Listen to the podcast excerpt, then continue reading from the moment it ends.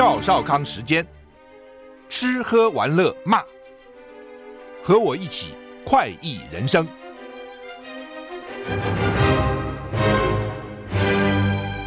我是赵少康，欢迎你来到赵少康时间的现场。台北股市现在大涨三百零八点哈，台股昨天小涨六十六点，涨零点三八个百分点，现在大涨三百零七点。美股也涨了，道琼涨两百零一点，涨了零点五四个百分点；S M P 五百涨零点八八个百分点；纳斯达克涨一点三五个百分点；费城半导体涨了三点三六个百分点哈。所以啊，台积电的 ADR 也涨了十趴哈。欧股三大指数都涨，不过就法国涨多哈，涨超过一趴，其他都是德国涨零点八趴啊，那英国零点一七趴小涨，要变天了啊！三天好天气啊！今天、昨天、前天，再来就要变天了啊！那今天白天都不错了啊，晴到多云哈。呃，早晚温差还是很大哈。那礼拜天就慢慢的冷了啊。其实明明天就开始不好了了哈。礼拜二可能早上就是寒流，大家已经知道讲好几次，寒流就是十度，台北测到十度或是以下。就是寒流啊，部分平地最低温可能到六度以下，天气还是湿冷啊，所以今天就这一天天气还不错，好好的 enjoy 哈。美国推动巴勒斯坦建国，以色列总理尼尼坦雅胡公开拒绝，以色列一定拒绝的，你建什么国？怎么可以让你建国啊？以色列总理尼坦雅胡表示，他已经告诉美国，一旦加沙冲突结束，他反对建立巴勒斯坦国。以哈战争持续，以色列总理尼坦雅胡在记者会说，要继续对加沙的攻势，一直到完全取得胜利。尼坦雅胡表示会摧毁哈马斯，并且找回剩下的以色列人质。他补充说，这可能需要更多时间。尼坦雅胡说，他已经告诉美国，他反对巴勒斯坦建国，因为这跟以色列的安全有冲突。BBC 就英国广播公司报道，哈马斯控制的加沙卫生部指出呢，将近两万五千个。巴勒斯坦人在加沙被杀，加沙地带八十五趴的人口流离失所，以色列面临巨大的压力哦，因为大家都叫他们不要再搞，不要再打了，不要再打了，你要怎样？以色列的盟友包括美国，都是需要他们恢复长期搁置的两国解决方案，就以色列跟巴勒斯坦，希望将来有两个国，巴勒斯坦国跟以色列国并存。CNN 报道，美国官员说，他们不会允许尼坦雅胡明显拒绝最终建立巴勒斯坦国。以色列高级顾问转述一些观察家说法说，他们认为尼坦雅胡立场主要是为了维护自己的权利，而不是要求公平的冲突解决方案。那当然是这样嘛。那尼坦雅胡他他他这人就是很强硬啊，哦，有时候也不甩美国啊。我记得那个时候奥巴马很讨厌他，但他自己跟美国国会，你知道，美国国会很多人当然是跟跟犹太犹太人伊朗或者跟以色列好。就直接邀请他去美国国会演讲，总统是反对的哦，他就直接去演讲。哦，那时候他选情非常危急，演讲以后呢，声望这样就推到新高，回国选举选举就赢了。在暴风雪来临前，哦，美国天气也不好了哈，美国国会迅速通过临时法案，给政府提供资金到三月初，避免六个政府局部停摆，呃，免得周六政府局部停摆。否则，政周六就停了。以前也停过了，停过包括什么国家图书馆呐，什么这个国家公园呐，这种跟联邦有关的机构，通通停了哈。众议院三百一十四票对一百零八票啊，还是蛮悬殊的嘛。通过一项法案，给联邦政府提供资金到三月初，哦，避免局部停摆。反对票里面有一百零六名共和党员跟两名民主党党员，而且这个政府是民主党的政府啊，但是还有两名民主党反对。稍早参议院先通过七十七对十八票，哦，通过了哈。参议院说呢，参议院的民主党议员说了，美国人民希望看到双方共同努力、负责任的执政，没有混乱，没有停摆。真的停摆，老百姓会抱怨的啊！你搞什么鬼？政府机构都停摆。我要去图书馆也去不了了，我要去国家公园也去不了了啊！这项临时支出法案给美国总统拜登啊、要要给他最后批准。国防建设、运输、交通多个联邦机机构的经费呢，十九号可能就要花光了。天气预报说十九号会有暴风雪来临，所以呢，国会也赶快要回去休假了，不想在暴风雪来的时候还在开会哈，所以他们表决速度加快，所以可见呢，天助他们，天助美国，让美国赶快通过这个预算。英国广播公司 BBC 说，民主党、共和党在预算谈判的分歧很大，但最后期限要来临的时候呢，华府的暴风雪加速了法法案的通过。哦，这个法案呢，一点六六兆美元，那所以呢，把这个政党的斗争会拖到三月初哦，至少让你过的，这是一一天一天的过哎，现在一月一月底了，啊，二月三月初也不过就一个多月啊，啊，就是这些机构人一定也想说，那我们到底怎么回事？但是反正也就这样了。美国现在经经常哦，为了预算摆不平哦，在那边。反正就是争来争去嘛啊！巴基斯坦报复伊朗，有时候你要搞清楚，巴基斯坦跟巴勒斯坦是不同的。巴勒斯坦刚刚是我们讲的以色列跟巴勒斯坦啊，以色列反对巴勒斯坦建国啊，巴基斯坦是另外啊。巴基斯坦报复伊朗，空袭东南部边境，就搞了九个人死亡，这老百姓真衰哈。中东紧张，巴基斯坦跟伊朗。对彼此的领土发动攻击，敌对行动升高。伊朗官方媒体说，巴基斯坦礼拜四空袭伊朗，在东南部边境造成九人丧生。CNN 报道，伊朗跟巴基斯坦两国边境绵延大约九百公里，你看，哇，蛮长的哦。边界不稳定，经常边界都会发生一些问题了。你的人过来了，我的人过去了哦，等等。两国有共同的分离主义敌人，但双方在对方领土攻击武装分子的情况很不寻常。伊朗的官方媒体说，礼拜四上午，一个地方叫做沙拉万边境一个村庄遭飞弹攻击，两人死亡。先前死亡的七名妇孺加起来九人死亡。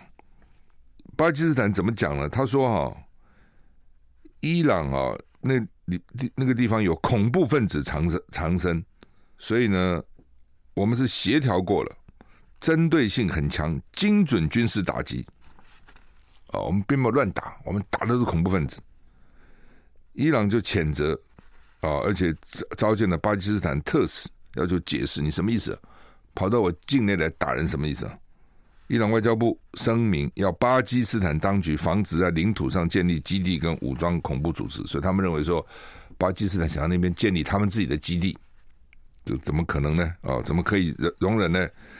巴基斯坦当局说，一系列快速发展的事件从礼拜二开始，伊朗先攻击巴基斯坦，儿童包括儿童都死伤了。伊朗说，我只针对巴基斯坦的恐怖分子。没有巴基斯坦的国民，我没有要打国民，是打恐怖分子。好了，那现在呢？巴基斯坦生气了，啊，去打伊朗，啊，然后说我也是针对恐怖分子。你说这国家跟国家有时候跟小孩子们吵架斗气一样，你不觉得吗？啊，真的是这样啊？不也就是啊？其实每个国家 他讲这些话都是给他人民听的了。那人民的集体智慧大概就跟小孩差不多啊。每一个人个别的智慧可能不低。但是呢，集体加在一起呢，有人说要相信集体智慧，啊，集体做的选择是对的。但是很多时候呢，那个集体智慧呢，其实蛮弱智的哈。那这些搞政治的人都要讨好，讨好集体嘛啊。台股还是蛮蛮涨蛮多，现在涨三百零一点，还涨三百零一点啊。北约军演下个礼拜登场了，九万官兵参与，是几十年来规模最大的。哦，你以为说全世界越来越和平的？没有，不是啊。哦，北大西洋公约组织 NATO 今天宣布，将于下个礼拜展开几十年来最大规模的北约军事演习。演习期间会有九万名官兵参加。法新社报道，今年北约的坚定捍卫者，它英文叫做 Steadfast Defender 演习呢，将测试北约跟各国。北约的各国向俄罗斯等强大对手发生冲突的战力，就是北约如果跟俄罗斯打仗怎么办？以前是两个约啦，一个是北约，一个是华沙。北约就是美国这边的啊，欧、西欧啊这些国家跟美国好的，华沙就是东欧跟俄罗斯当时苏联好的，所以是两个对对对抗哦。然后呢，彼此的实力相当，那个时候哦，所以你看到很多间谍电影，经常哦，这个苏联的女间谍哦，就去色诱北约的高官，哦，或是北约高官的秘书哦，就是间谍，然后呢就窃取各种情报，反正电影就这样演嘛。零零七搞不好也有这样的情节哈。那后来苏联垮了，苏联垮了以后，华沙就垮了，但是北约并没有解散。虽然川普是不想管他的，川普说这搞什么，还我花钱啊，但是显然拜登是蛮重视北约的。好，那北约的欧盟最高统帅向记者表示，坚定捍卫者军演会持续到五月下旬。所所有的三十一个北约成员国以及瑞典的部队将参与其中。说瑞典还不是北约，但是呢，也派部队来了，一起来而且联合作战啊。好，台股现在上涨三百零八点。啊，美国还在继续攻击也门的青年运动。好，青年运动是一个美国认为的恐怖组织，已经把它列为恐怖组织了。红海贸易运输恐怕长期中断。哎，现在一个苏伊士运河，一个巴拿马运河都出事了。哦，运量我看都少了差不多三分之一，所以看起来运费要大涨。哦，运费一涨，虽然油价并没有涨，但是运费涨了，会不会又引起通膨，引起大家的关切？哈，我们休息一下再回来。I like 103, I like radio。我是赵少康，欢迎你回到赵少康时间的现场。台北股市现在持续上涨，现在涨三百一十六点，涨得不错哈。好，刚讲哈，青年运动啊，听起来好像不错嘛。青年运动，但是是一个恐怖组织啊。美国总统拜登表示啊，青年运动还没有停止红海攻击，会继续针对青年运动发动攻击。全球主要贸易航线的货柜运价已经飙升，红海全球贸易运输可能长期中断，这严重哈。一艘美国船只礼拜四被青年运动。无人机打中，现在都出动无人机来打。随后，美国对也门展开第五轮攻击。美国总统拜登表示，青年运动还没有停止攻击红海，所以呢，我们对青年运动的攻击会持续进行。拜登说到目前为止，攻击青年运动的行动没有阻止他们对相关地区的侵略，所以看起来攻击没用。国安委员发言人科比则说，持续攻击正在剥夺青年运动的能力。说虽然没有停，没有。遏制他们，但是他们的能力已经降低了。美国前两天是率先攻击青年运动一些基地的，所以青年运动说：“你打我，我报复你。”啊，五角大厦发言人说：“美国不寻求战争，美军没有跟青年运动交战，所采取的行动属于防御。”美国中央司令部指出，美国对青年运动目标进行了进一步打击，攻击针对的是少量准备发射的反舰飞弹，就我们去打他的飞弹。让他飞弹不能打打我们，就这个意思啊！我们并没有打他哦，我们是防御啊！哇，这是要老老美反正也很会讲啊，就是说我打你是因为怕你打我，所以我就算主动攻击你也是防御哦。就是我们常常讲防御跟攻击的，你打我，我想办法，比如你发飞弹过来，我用爱国者三型飞弹拦截你的飞弹，这我是防御嘛？你是攻击嘛？那现在不是我先打你。然后我就讲说，为什么要先打你？因为你要打我，所以呢，我先打你，我这叫防御，我这不叫攻击。好，青年运动领导人礼拜四发表了长达一小时的电视讲话，一小时给谁听啊？他说，跟以色列、美国跟英国直接对抗是巨大的荣幸。哦，It's a great honor 哦，to fight against 你们这些国家啊。美国有线电视新闻网 CNN 报道，青年运动发言人在受访的时候说，青年运动将会持续攻击。跟以色列有关的船只啊，其实也门跟巴勒斯坦有什么关系呢？有，都是回教哦，回教兄弟要联合起来啊，就就这样啊。就以前讲的所谓基督教文明跟伊斯兰文明的冲突就很麻烦，很怕这种冲突。Open AI 的执行长阿特曼说：“AI 越强大，更多的怪事会出现。”这世界上已经很怪了，还有什么更多怪事呢？Chat GPT 推手阿特曼在世界经济论坛，到现在到在 Davos 举行这个世界经济论坛哈，他说，当世界当世人更接近功能强大的 AI 时候，许多怪事会出现，更多怪事会出现，也就是现在已经很多了，会更多，但不用担心被取代，因为人类仍旧是世事的决定者。他也谈到他被《纽约时报》控告，还一度被迫下台的风暴。人工智慧 AI 风云人物，研发热门产品 ChatGPT GPT 的新创公司 OpenAI 共同创办人及执行长叫做阿特曼，十八日参加世界经济论坛，讨论什么呢？AI 带来的冲击。这个论坛大家都担心 AI 到底会怎样？哈。他们现在这个科技者就就是安慰我们不会啦，没加了，不会带来大量的裁员了，哦，不会怎样了，哦，那你说，哦，农业时代后来变成工业时代，对对？瓦特发明了蒸汽机，哦，然后呢，用机器取代人力，那人有因此都失业了吗？人的事业扩展的更宽广啊，对不对？人更忙碌啊。而且生活总比做农的好吧？做农多辛苦啊！因为工业革命后，人的生活没有比农业时代好吗？进步很多啊！哦，就这样安慰我们了啊。那电脑出来的时候，大家也担心啊，说都没有秘书那时候很担心都没有工作了。电脑出来，人有没有工作吗？工作很多啊，很没有，因此没有工作更忙碌啊。哦，所以担不要担心，AI 将来出来以后呢，不会受到什么影响的，会让你的生活更有品味。哦，更多闲暇时间可以去休休闲哦，等等。我记得他以前这样讲过，那个电脑时候也这样讲过。电脑刚出来，大家是很紧张的哦，特别是女秘书啊，什么都很担心自己的工作将来不保。他就这样安慰你：秘书放心好，将来帮助你工工作轻松，你有更多时间可以照顾家人，更多时间可以跟男朋友出去玩等等。结果我们电脑出来，女秘书轻松吗？不但没有，反而比以前更加重。我现在不知道 AI 将来会怎样嘛？他们说 AI 将来会省掉很多事情啊，医生啊，哦，不用写诊断书啦，AI 都帮你写好啦，哦，等等、哦，那个媒体啊，也不用这一直在编辑那些新闻啦、啊、AI 都帮你整理出来了，甚至播报都可以帮你播报啊，你多轻松啊，哦，到底是不是这样？现在他也不知道。我跟你讲，将来的结果跟现在预测，我给你保证。会有很大很大的差别。现在是大家只只是在那边想而已。那这个阿特曼就说呢，将来会有更多的怪事出现啊，见怪不怪，奇怪自败。我们休息一下再回来。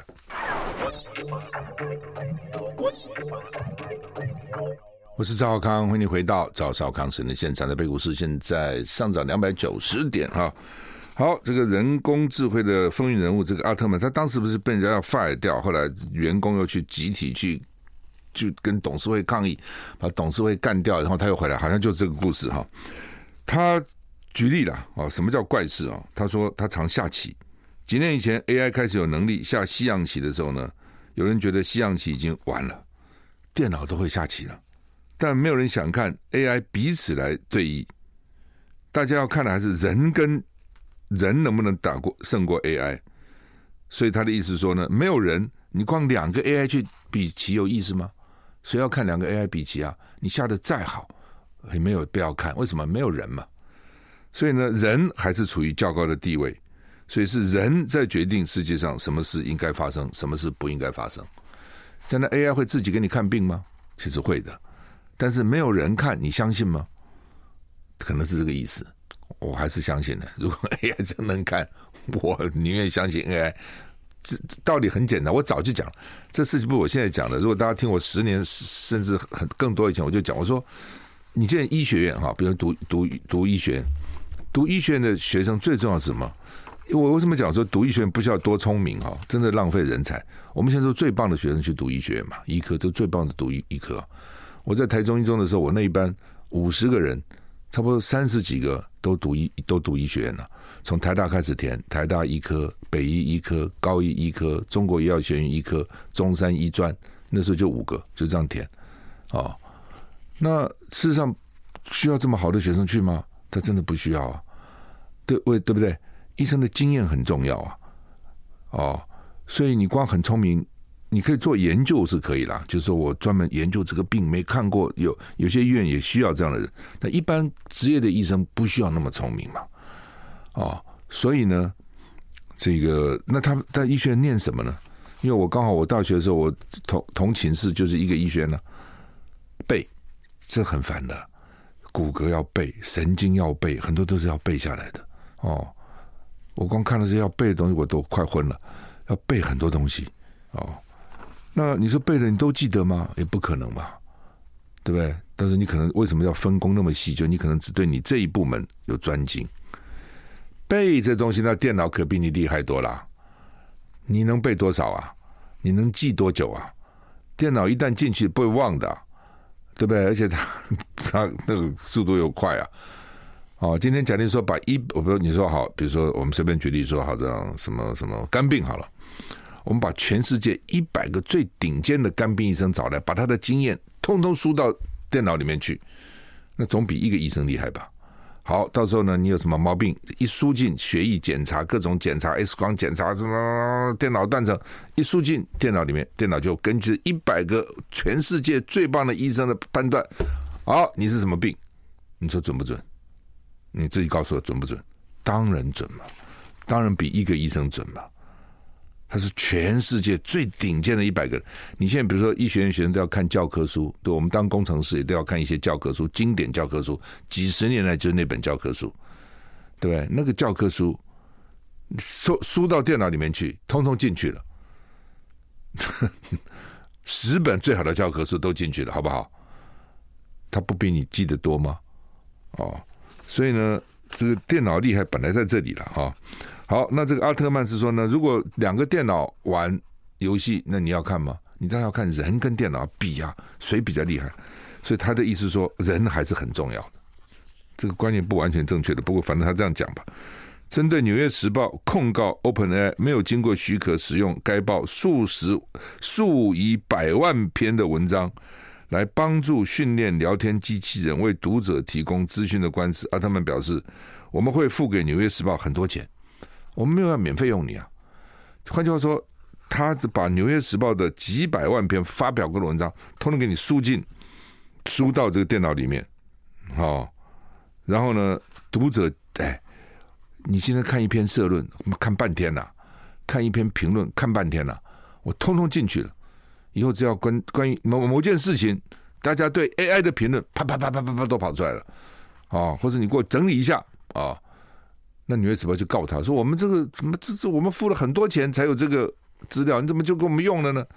他财大气粗，没问题，我们到时候付很多钱给你就是了，有什么了不起啊？然后呢，这个论坛的主持人叫卡扎里亚哈 Zakaria 哈，最后请他谈谈哦，从去年十一月 OpenAI 引起全球热议的人事地震学到什么教训？就是你这个，他不是本来要 fire 他吗？等等这些人事地震，他支吾了一阵，委婉的说：“当我们每一步更接近强大的 AI 的时候，每个人的性情就像多了十个疯狂点，叫做 crazy points，非常有压力。但应该如此，因为我们都试着为非常高风险来负责。就是他意思是说呢，越接近强大的 AI，每个人可能越来越紧张。”哦，那个疯狂的点数也增加了啊，等等等等，他等于替他自己开脱了。反正现在 AI 是热门的哦，AI 是显学啊。今天下午我还要去参加一个 AI 的一个闭门的一个研讨会哈，那就是大家都在都在探测 AI 将来有各种面向，从硬体到软体到各种应用哦，等等哦，到下载的 APP 等等哦，那真的是我一直在努力在想要看到底 AI 将来会怎么样，哪些新资料。好像也不是很多哦，看的都是比较浮面的哦。好，台股现在上涨二九五点，而且像股票人家都涨，跟 AI 有关的，将来都会涨的呢。那实际上已经涨很多了，甚至有些都已经涨涨过、超过它应有的这个价格点了哈，都有可能哈。不过还是那个 NVIDIA 最红了哈，那它是它是最红的，它是用图像的等等哈。那因为将来呢，这个以前我们就讲说，将来是一个所谓图像化时代。但是慢慢慢慢，我看一步步越靠近啊！台股现在上涨两百九十六点。中国时报今天头版头登的叫做“调查局要设一个认知战研究中心”，什么意思呢？就是说现在一切都是认知战哦，老共对台湾搞一堆认知战，选举认知战影响我们等等哈。只要真的认知战都影响了，认知战都是民进党不利的，他怎么还当选呢？那也有人讲说，那你是不是在内部找敌人呢？哦，就想在里面抓敌人哦，你没有办法对外面啊打敌人。在内部抓敌人，那在野党就也就嘲笑他说：“你这个警种复辟哦，你要抓思想犯。哦，等等等等。啊、”另外呢，这个翻过来的二版引用了我昨天讲的话了哈，因为昨天有记者访问我说：“这个民众党利用抖音发布很多假民调啊。好，我们休息一下回来。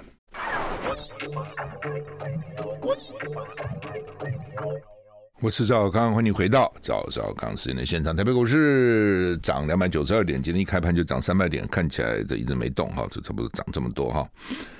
刚讲这个抖音啊，其实我讲的是并并不是要去管抖音呐，而是管抖音上面假消息。我知道很难管啊。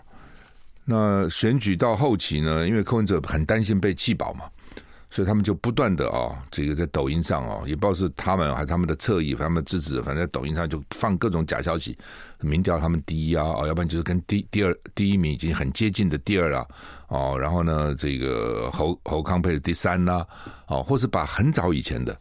哦，那时候我还没出现的时候，他们那些民调哦，那时候柯文哲还蛮高的，不断的复制，不断的复制扩散，复制扩散，复制扩散，那不多久以前的。然后我就讲说这要搞，所以很多人就以为他很前面，真的很多人以为。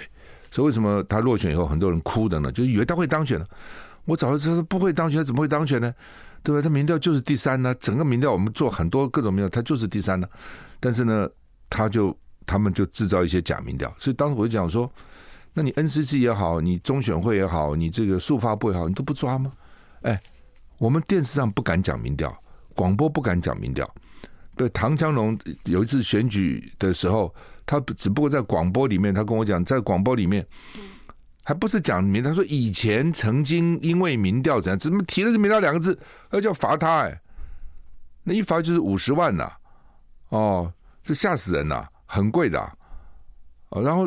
抖音上面满满都是假民调，这没有人去管呢、哦，所以我讲这话题是，并不是要去控制抖音，我一向反对去控制媒体了。但是你在媒体上的假消息，你总要去，总要去处理嘛，哦，总不能说政府机关都不管了啊、哦。好，那么另外呢，就是韩国瑜昨天突然丢出来说要跟江启臣搭配选立法院的正副院长，大家知道立法院正副院长跟总统副总统不一样的。总统、副总统是在一张选票上，英文叫一个 ticket，一张一个选票上。立法院的院长、副院长是分开选的，并不是说哦，我们选了韩国瑜当院长，江启臣就是副院长的，不是的。先选院长，选完再选副院长，那是两张票的分别的票。哦，所以之前好像是王金平吧，如果印象记不错，还是谁？反正以前有个院长要选，他私下就属意另外一个陈姓的候选人。哦，但是呢，洪秀柱又出来登记参选，洪秀柱当选了。所以王建平虽然当选了院长，但是王建平属意的那个副院长其实并没有当选，而是洪秀柱当选的。所以洪秀柱不有一段时间做过立法院副院长，就这样的，他自己冲出来自己选，就拉票拉到了，就当选了。啊、哦，所以立法院院长、副院长不是一张选票。那韩国为什么为什么这样做呢？哦，因为我现在看，因为我也知道了。有另外的人很积极想要参选副院长，哦，有有另外的另外的人哦，好吧，我就讲吧。据说是傅昆萁啦，哦，想要争争取副院长，而且很积极在活动，也请了不少人哦，这个见面啊、吃饭啊等等。那韩国瑜大概是不担心，但是韩国瑜跟傅崐萁应该是很好，是结盟的。好，那不管怎样哦，那傅崐萁后来又跟江跟朱立伦又结盟了，那。我看国民党中央讲话了，他说我们没有规划副院长的人选。哦，换句话意思就是说，这韩国瑜自己找的。那党中央照理讲也应该规划一下副院长的人选呢。你现在副院长有两种状况嘛，一种就是跟民众党合作，跟民众党合作，那当然副院长就民众党推嘛，我推一个你推一个嘛。那这个情况以前在台北市议会就发生过，哦，那个时候。新这个新党当选很多市议员，对不对？但是你当选很多市议员，但还不够你自己当选议长，所以新党就去跟国民党谈判，就说我们院议长、副议长都支持你国民党的，但是人选要我们同意。副议长我们推荐国民党人选，当时就推荐了吴碧珠，就投，因为吴碧珠跟我那时候在市议会是一个小组的十人咨询小组。就推举了吴碧珠当副议长，所以吴碧珠后来不是当了议长，不是当的很好嘛？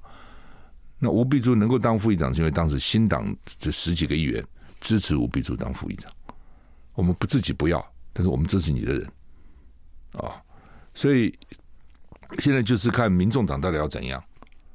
民众党如果说我要跟国民党合作，那国民党理论上是应该礼让他副院长的。那民众党呢？现在呢？你问我，我觉得是装神弄鬼。你到底要怎样？你讲清楚吧。你搞一个什么丢个四个条件，看你们你们谁这个这这个呃愿意接受我们的四个条件等等等等哈。那现在这两个大党呢，还也很绝，不接受就接受嘛，看那四个条件合不合理嘛。他都谈国会改革了，我刚刚也算合理，也没有不合理了。只有第一个哦，说要什么搞听证制度，乱七八糟这些东西调查了。那如果说你没有一个一个一个标准啊，比如说立法院经过多少人同意可以调阅或等等，行政部门会给你搞死，没事把你搞来，没事把你搞来啊。那就是你你你国民党可以说好，这四个我比如有条件同意，或是有些是修正以后会可以同意，他也不讲。他就推出我当时那个六点，那这我真的等于没回答呢。国民党的回答等于没回答，那民进党呢根本不回答。哦，那民进党呢只会笑，说哈哈哈哈啊！那个柯建铭，你看看那个韩国瑜跟那个黄国昌搭配，这不是沐猴而冠吗？我笑死了。什么叫沐猴而冠？这猴子啊，猴子啊。把它洗洗澡啊，把它打扮起来，给戴个皇冠呢，沐猴而冠啊！意思就是说，你这边人望之不是人君啊，望之不是没有没有人样，是个猴子啊！结果你们居然呢还想当立法院长、副院长，我觉得那个柯建铭是很恶毒了哈，尖酸刻薄哈！我们休息一下再回来。I like you. 我是赵少康，欢迎你回到赵少康室内现场。台北股市现在涨了两百九十七点哈。好吧，立法院的正副院长，立法院长是蛮重要的啊。很多人说不重要，我们把这个位置不重要，其实重要的啊。你主持议事啊，什么怎么会不重要呢？啊，那只是呢，现在民众党你到底要怎样？他第一个就可能他自己推人，他自己推人嘛。以前有些小党就自己推人了。哦，以前说两党主要两个主要政党的时候，经常那个小党就我推我自己人，我不能支持你嘛，对不对？但是我我也不好，都不都不选呐、那我算什么党？我推我自己人，就算当选不了，我也推我自己人。这是一种民众民众党也可以这样。我这个党是有党格的，我干嘛要支持你们？我就推自己人，而且选前我要推倒蓝绿高墙。那我现在怎么去跟你合作呢？我继续干我自己的。哦，这是一种。那这样的话呢，国民党就有优势了，因为国民党比民众党多一席。哦，加上两个党友高金素梅跟陈超明，陈超明原来是国民党的啦。只是因为牵涉到收购案啊什么，就后来就就国民党就不能提嘛，有案不能提。但是他是始终国民党，啊，那高金也是基本这样支持国民党。但是呢，立法院是要要过半了，出投票人的过半。那这时候你没有过半了，二轮就可以了。所以立法院是有这个二轮投，二轮的话就不需要过半。啊，那那这样的话就国民党有利了，等于是民众党。奉送国民党，就是我院长、副院长都是你的了，我也不要提人，这是一种。另外一种就是呢，他去看到底要跟国民党和民民众党合，这是第二种。其实还有第三种，开放，让我的八个立委随便你们要支持谁就支持谁，你们也支持分裂投票也可以啊，这四个支持这个，四个支持那个，三个字那个，五个字那个也都可以啊。但是这个党球他就不讲。你到底要怎样？他不讲，所以我刚讲为什么讲说装神弄鬼，就是搞得大家在那边哦猜来猜去啊、所以逼着韩国瑜也就是好，因为他又怕党里面有其他人出来，或是他可能不喜欢这个某人，但是呢，这个又反正就先我就先推个江启臣，然后就说跟民主党说，如果你们有人，江启臣就让，没有人就江启臣了，他们就说没人党里面不要有其他人出来了，我就是要主义江启臣。院长、副院长总要彼此看对眼才可以啊。那如果民主党有人，那就你们推个人来哦。所以韩国瑜的策略是这样哦。那民主党会，民主党就说我们不跟个人谈，意思就是说，你韩国瑜是个人，你是党吗？你不是党啊，你是个人啊。你个人来跟我谈条件，我不跟你谈条件哦。那那你跟谁谈？反正现在就是卡在这里哦。因为国会啊，就是比比票了，这都没有办法事情。多一票就多一票，你看美国那个参议院，共和党、民主党多一票哦，我在想是不是倒过来，民主党比共和党多一票，还是共和党比？反正就是多一票，那都是我的了。各委员会召集人也都是我的，哦，就变成这样子啊、哦。所以呢，在这种情况之下哦，你国会就是数人头，我表决有比你多一票，我就赢，你就输。好，那么所以呢，民民众党自己知道嘛，他如果自己人就是保送韩国瑜了啊、那他要不要？他也可以啊，做个人情啊。说你看，我提我自己，我政党有面子，但是呢，我又让你也可以当选啊、如果他如果真的这样，对国国民党就最高兴啊。原来都认为说美国要开始降息了，还有人预计说今年会降息六次。去年就已经预测说去年年底以前会降息两次，结果不但没降息，还升息两次。啊，尤其美国最近的什么零售业说还数据很好，这真是麻烦了。数据一好就担心通膨，一担心通膨，利息就不会那么快降。所以呢，这这边说呢，美国联总会第一季降息几率降低。哦，因为呢，通膨未解，就是还是担心通膨。呃，通膨对我讲过，通膨对穷人是很不利的哦，所以呢，大家就很怕，而且穷人比较多啊、哦。在选举的时候，我有讲啊，我说柯文哲在台北市搞了三百多公里的红线，到处画红线，这是柯正，柯正猛于虎，让很多计程车司机啦、一般的接送孩子的这个家长什么都不知道怎么办。而且大家就爱检举，没事给你照相检举啊、这检举是很不好了。我觉得检举本来是好意思，说哎呀，检查人力不够，检举检举真的变成人之间哦，那这种的都都随时在担心，我后面那个车子会不会给我照相？因为现在都有那种自动的这个记录嘛，啊、哦，行车记录器都给你记录下来，就告你。那蒋万安说局部要改成黄线哦，这是一个我，所以我常常讲，我说红线。柯文哲的红线是暴政，现在搞那个科技执法是个妖怪，那科技执法也是很烦的。比如很多路口现在都给你搞科技执法，很多人驾驶人我知道都接到罚单。哦，现在不是别人检举，他自己给你照相。你那个线是死的嘛，人是活的，他有很多状况哦，你原来画线的时候你可能设想不到的。哦，但是有时候在驾驶的状况，他就必须要驾驶要灵要灵机应变。比如他现在一条这个实线，一条虚线，他就规定呢，实线不能往虚线转。但有的时候那个状况呢，可能就得转。就算警察在在在在眼前，交通他也不会罚的。我认为警察也不会罚，这没有影响到交通，什么都没有嘛。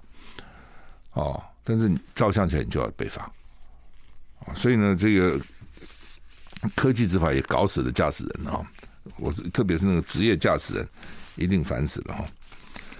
好吧，台电现在一直亏，一直亏哦，所以专家说要涨十趴，涨十趴都还亏，说要涨五十趴，涨五十块趴说也弥补不了。我说那涨多少啊？那涨百分之百啊！电费并不便宜哎。哦，其实电费很多人家庭为了省电，到夏天还不敢开冷气，热得个要死也不敢开，因为特别有夏季电价很很贵的哦。而且我们做电台的，我们都知道每个地方那个电台每个月。电费都非常非常贵的哈，但是呢，台电一直赔啊。那为什么赔呢？就他用的电是贵的哦。我看他现在最新的估计说呢，台电现在的价格成本是每度三点九一五八，卖出来的价格是三点零八五二，就每卖一度电大概赔零点九块了。哦，赔零点八三，赔零点八三。卖一度赔一度嘛，所以他这样亏损了。那他为什么会这样子？孰令自知？就你民进党的能源政策是有问题的嘛？你放着便宜的核电不用，而且是把电发电厂都给一个个给它停掉。事实上，它折旧已经折完了。就算你再修、再再有新的设备等等去装进去，那个也有限了。所以它价它发电是便宜一度一块多嘛？你现在一度三三块九。为什么三块九呢？因为你天然气啊、绿能都一块都一度都五块多了，所以跟你的这这个什么煤啊什么一平均就是将近四块啊。哦，那你又不敢涨电价，因为涨了后全民都受苦啊。那你说我没有办法，我想尽各种省钱办法，实在省不了，所以我没办法。也罢，它不是啊，你可以省钱，你不用啊，你现成的合一、合二、合三摆那个地方你就不要用啊。对不对？人家已经用了四十年，也没什么问题嘛。再 run 个二十年又怎样呢？美国都是这样啊，日本、欧洲现在也是这样啊。就你特别厉害，你就是不肯，我就要坚持我自己的，然后又不敢涨电价，就台电亏嘛。哦，亏了现在怎么办？要政府弥补，那也是纳税人的钱了，好吧？祝你一个愉快的周末，谢谢你，再见。